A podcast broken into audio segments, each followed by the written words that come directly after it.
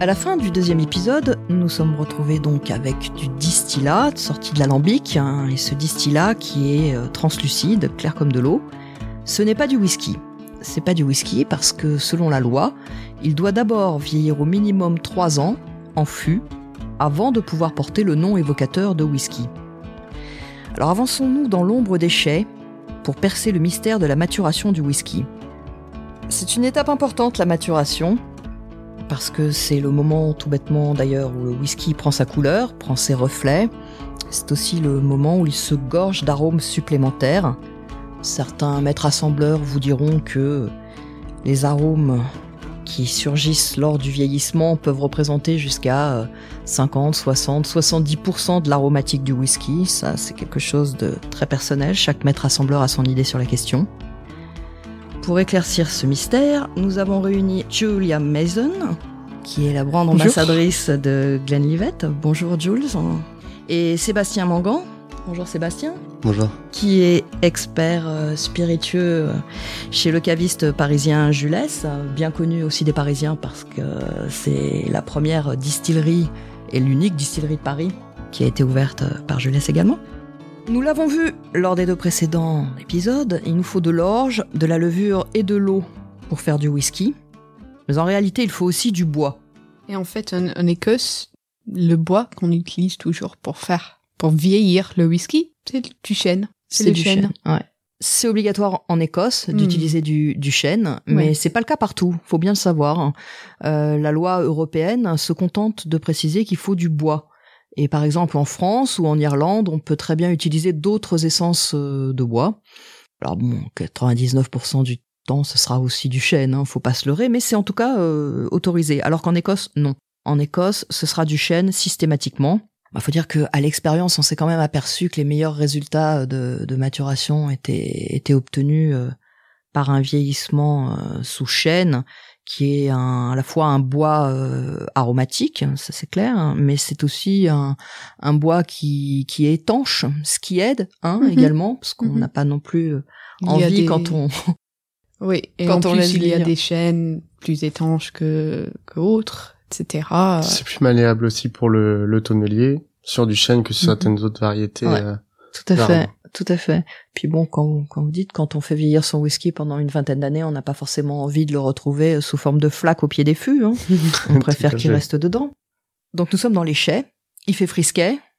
Et ce sont les conditions idéales pour une maturation douce. Alors Jules, on fait cette dégustation dans les chais. Qu'est-ce que vous nous avez apporté?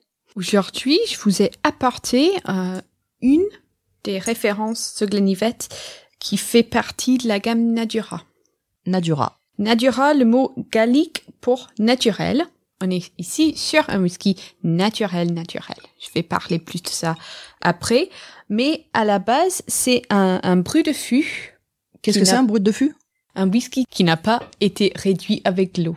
D'accord. Normalement, les whiskies qu'on voit avec une teneur en alcool de 40 degrés, ils ont déjà de l'eau là-dedans. Ils ont qui été, a réduits. ajouté exactement par le maître distillateur.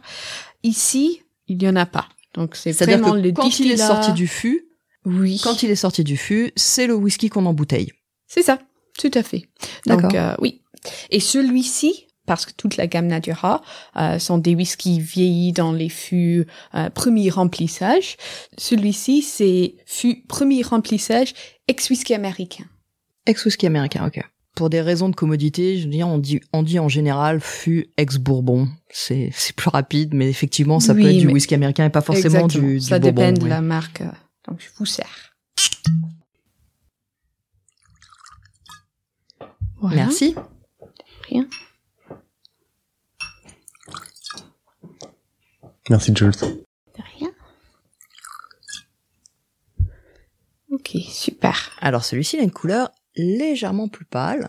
Mm En fait, comme j'ai dit avant, c'est un whisky naturel naturel. C'est-à-dire, on a enlevé rien, on a ajouté rien. Alors, ce couleur que vous voyez là, euh, légèrement doré, c'est naturel naturel. Et ça peut changer. Tous les whisky Nadura sont faits en petits lots. Et selon le lot, tout peut un peu changer. Le couleur peut changer. La teneur en alcool change ah oui, selon les lots, ah, en fait. Exactement ça. Voilà. Donc celui-ci, c'est un brut de fût à 63,1 degrés. Et c'est pour ça, et comme avec tous les bruits de fût, que je dis, je vous conseille de ajouter un très petit peu d'eau. D'accord. Tout d'abord, peut-être prendre un petit, une petite gorgée sans l'ajout de l'eau. Mais après, j'ai apporté, je vous ai apporté des petites pipettes là pour ajouter, commencer avec même une goutte d'eau et voir comment ça change le whisky parce que ça va changer énormément. Vous Alors, allez voir. C'est très culturel, hein, l'ajout d'eau dans un whisky, parce que autant en Écosse, c'est c'est considéré comme normal. On n'imagine pas un Écossais ne pas euh, mettre de l'eau dans son whisky. Autant en France, c'est un petit peu compliqué. On a un peu cette culture du whisky sec. C'est un peu plus Oui. polémique. euh, C'est vrai effectivement que le, le whisky a tendance à être consommé sec ou sur glace. On envisage euh, quasiment jamais en France d'ajouter de l'eau. Euh, et finalement, on se rend compte quand on l'expérimente, et surtout sur les brutes de fût comme là pour la gamme Nadura, que ça va ouvrir finalement l'eau a quand même euh, aussi comme propriété d'avoir de l'oxygène.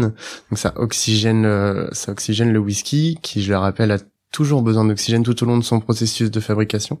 Ça le bonifie en fait, contrairement à, à notre expérience du vin en France. Et euh, cet oxygène et ce, ça va baisser aussi euh, le taux d'alcool qui Oui, ça, euh, va, ça va le réduire. voilà, ça va ouvrir les arômes. On va, ça va permettre aussi à nos sens d'être euh, d'être un peu plus réceptifs avec euh, ce taux d'alcool qui va diminuer avec ces, ces petits ajouts d'eau et, et ça va permettre de ne pas avoir de brûlure en bouche. D'ailleurs, on conseille toujours de prendre euh, quand on consomme un whisky des petites quantités euh, pour ne pas avoir cette sensation de brûlure, de le laisser un peu travailler dans la bouche avec la salive qui va permettre un petit peu en fait cette salive de aussi réduire euh, les effets de les effets alcooliques de l'alcool et, euh, et du coup d'en sentir beaucoup plus euh, la palette aromatique. Et en plus, c'est une, c'est une référence, c'est un whisky sans mention d'âge, c'est-à-dire il n'y a pas euh, 12 ans, euh, 15 ans sur la bouteille. Donc voilà, on sait, on sait pas quel est l'âge maximum moyen du whisky. C'est ce que Mm. c'est ce qu'on appelle un NAS dans le jargon. Mm. Un un no- N-A-S pour euh, No Age Statement en ça. anglais, ce qui veut Mm. dire qu'il n'y a pas de compte d'âge. C'est ça, exactement. On sait ce qui est l'âge minimum, bien sûr, Trois ans. trois ans, comme toujours, comme avec tous les scotch. Après ça, on sait pas euh, quel est le whisky plus âgé. Là. Mais comme vous venez de dire, on note pas énormément cette bouffée d'alcool, l'alcool au, au prime d'abord. Et c'est parce que c'est, c'est un whisky très très équilibré, maîtrisé par le maître distillateur. Il n'est pas limité à un comptage. Alors là, quand on ajoute un petit peu d'eau, ce qui est très important, c'est surtout de bien faire tourner son verre pour bien homogénéiser le, mélange, euh, que bien intégrer l'eau dans, le, dans le whisky. Et puis, on conseille d'y aller petit à petit, commencer effectivement par quelques gouttes ou un petit trait d'eau et goûter, sentez, goûter. Si c'est encore un peu trop puissant pour vous, ajoutez encore un petit peu d'eau. Il vaut mieux y aller par, euh, par étapes que de se mettre un demi-verre d'eau dans son verre et de se, et de s'en mordre les doigts. Tout à fait. Nadura First Fill, euh, First Fill, ça veut dire que c'est donc un fût de premier remplissage. Alors, en arithmétique du whisky, premier remplissage, ça veut dire qu'il a déjà contenu deux fois du whisky, ce qui est évidemment un peu trompeur. D'abord du whisky du Bourbon, du whisky américain, en l'occurrence. Mais First Fill, ça veut dire qu'il va contenir pour la première fois Du scotch. du scotch. C'est le ça. whisky écossais. Mm. Euh, il faut savoir que le fût de Bourbon est quand même surreprésenté dans, dans les chais, dans les chais du monde entier et dans les chais écossais également. C'est plus de 80 ou 15%, je crois, quelque chose comme ça, de, de, de- des types de fûts qui, qui sont dans les chais écossais. Il y a une raison à ça. Eh oui, tout à fait. Les fûts de Bourbon sont réutilisés parce qu'en fait, les Américains ont le droit d'utiliser leurs fûts dans leur législation qu'une seule fois. Ce qui fait qu'ils se retrouvent très rapidement sur le marché, euh, sur le, les des, des fûts à vendre, et du coup euh, sont largement représentés. Et de toute façon, en Écosse comme comme ailleurs, on apprécie plutôt d'utiliser des fûts de réemploi, des fûts d'occasion pas uniquement en raison de la réputation euh, économe qu'ont les Écossais, mais simplement parce qu'on considère qu'un fût qui a déjà été utilisé est moins, euh, on va dire, est moins moins agressif, moins va moins marquer euh, de façon puissante Hmm. le Ou whisky. marqué d'une Voilà, façon voilà. différente. Donc donc on utilise très rarement du chêne neuf. Oui. C'est ça, ça existe, hein, mais c'est Ça existe, oui. Euh, mais euh, oui, tout à fait. C'est pas, c'est très rarement euh, le fût princi principal Voilà, absolument. utilisé pour vieillir. Et là, donc, euh, le, ce Firstfield fût de Bourbon, fût, d'am- fût de chêne américain, fût- est un fût de chêne américain. Le chêne américain, qui est un chêne, euh, chêne blanc, Mhm. a vraiment une aromatique euh, très particulière. C'est, c'est un chêne euh, qui va donner des arômes de d'agrumes, de coco, de vanille, euh, Vanille, caramel, de caramel, euh, Mhm. etc. Puis ce sont des fûts qui ont en général, parce qu'ils ont contenu du whisky américain et du bourbon, qui ont été euh, brûlés. L'intérieur a été brûlé, ce qui va donner une, une, euh, une petite couche de charbon qui, là aussi, va ouvrir le bois et puis qui va filtrer va avoir une, euh, une petite action de, de, de filtrage sur, euh, sur, le, sur le whisky une fois mis en fût. Enlever des notes trop amères, par exemple, les notes âpres. Ouais, Euh, le, f- ouais, C'est aussi ce- cette brûlure entre guillemets du fût qui va donner euh, principalement au whisky sa couleur.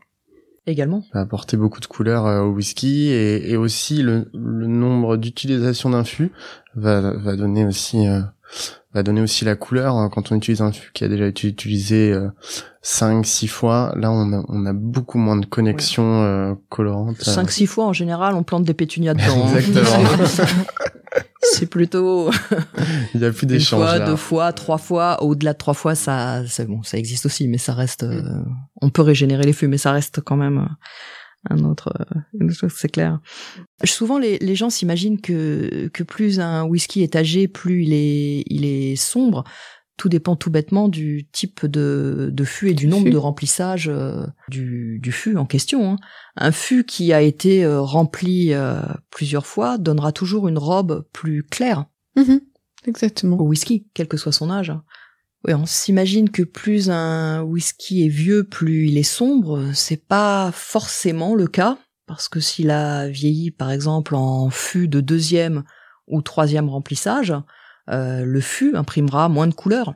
Et s'il a vieilli 20 ans en fût de second ou troisième remplissage, le whisky sera plus clair qu'un qu'un whisky qui aura vieilli euh, 6 ans en fût de premier remplissage, par exemple.